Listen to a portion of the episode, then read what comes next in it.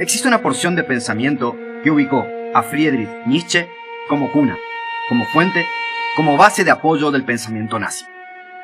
Hoy vamos a romper estructuras y a tratar de indagar en tal premisa. Siempre debemos tener en cuenta que el análisis de las obras efectuadas en este video se hicieron respecto de traducciones al español, que siempre pueden llegar a admitir más de una interpretación. Por lo que, advierto, traten de no tomar todo al pie de la letra.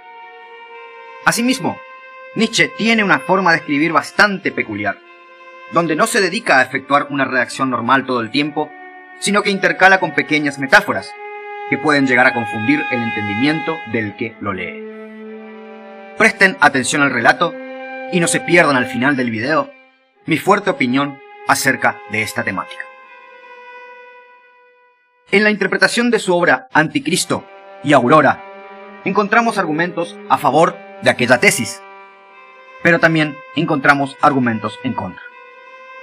Analicemos cada una de ellas. Pensamientos de Nietzsche que pueden interpretarse como fuente tomada por los alemanes para la elaboración de la doctrina nazi. 1. Los débiles y los fracasados deben perecer. Esta es la primera proposición de nuestro amor a los hombres. Y hay que ayudarlos a perecer. 2. La compasión frustra toda ley de la evolución, que es la ley de la selección natural. 3. El cristianismo es un paso más en la lógica aterradora judía. Los judíos son el pueblo más desdichado del mundo. Su influencia ha falsificado el razonamiento de la humanidad. 4. Trastocaron los valores como si el cristiano fuese el sentido, la sal, la norma e incluso el juicio final de todo lo demás. Este desastre solo fue posible por el hecho de que ya existía en el mundo una megalomanía similar, aliada a esta por ser de la misma raza e intelecto, la judía. 5. Debo añadir que en todo el Nuevo Testamento solamente se encuentra una figura que se debe honrar. Pilatos, el gobernador romano. No se molestó en tomarse en serio el embrollo judío. ¿Qué importa un judío más o menos? 6. La igualdad de las almas ante Dios, este fraude, este pretexto para los rencores de los mezquinos. Pensamientos de Nietzsche, de los cuales podemos interpretar como contrarios a la posible influencia de este autor en la doctrina nazi. 1. Defiende al budismo por ser antagónico a la venganza, a la aversión y al rencor.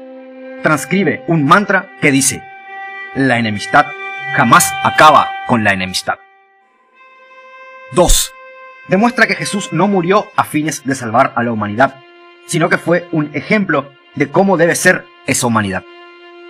Ora, sufre y ama con quienes y a quienes le hacen el mal. Esta opinión acerca de Jesús denota un fin humanístico, contrario a los hechos realizados por el nazismo. 3. En el aforismo 40 de El Anticristo, Nietzsche propone un Jesús ejemplificador, que enseña a no odiar, a no guardar rencor, a no vengarse. Y fue justamente lo contrario lo que la sociedad posterior hizo con los famosos evangelios. Al instituir el conocido reino de Dios que debía venir para juzgar a sus enemigos, no hacía otra cosa que buscar venganza por la muerte de Jesús.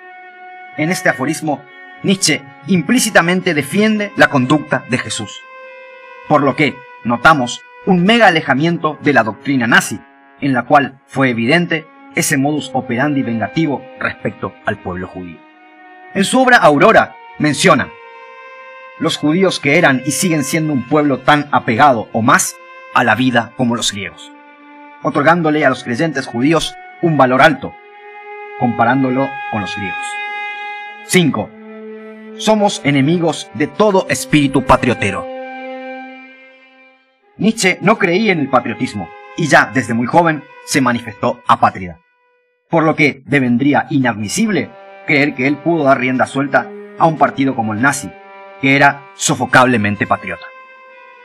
Luego de esta exposición de aforismos de Nietzsche, quiero dar mi humilde opinión personal.